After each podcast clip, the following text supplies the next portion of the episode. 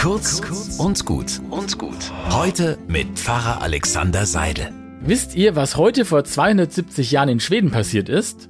Nichts. Also gar nichts.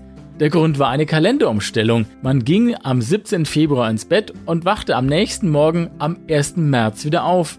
Da sind einfach so elf Tage ausgefallen. Manchmal würde ich es mir wünschen, dass bestimmte Tage oder Monate, in denen etwas Bestimmtes passiert ist, einfach nicht gewesen wären. Dass man sie einfach löschen könnte. Und dann wäre meine Welt wieder eine andere.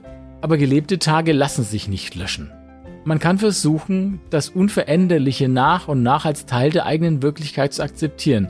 Das ist wirklich nicht leicht. Weil wir halt immer gerne fragen, was wäre gewesen, wenn und hätte man nicht und es hilft nichts. Der unzufriedene Blick zurück hilft uns nicht weiter. Wir können unsere Geschichte nicht löschen, aber wir können versuchen, sie in der Vergangenheit zu lassen und dann mit dem, was eben so ist, wie es ist, nach vorn zu schauen. Mit Mut, Zuversicht und Gottvertrauen. Ich wünsche euch heute einen guten Tag.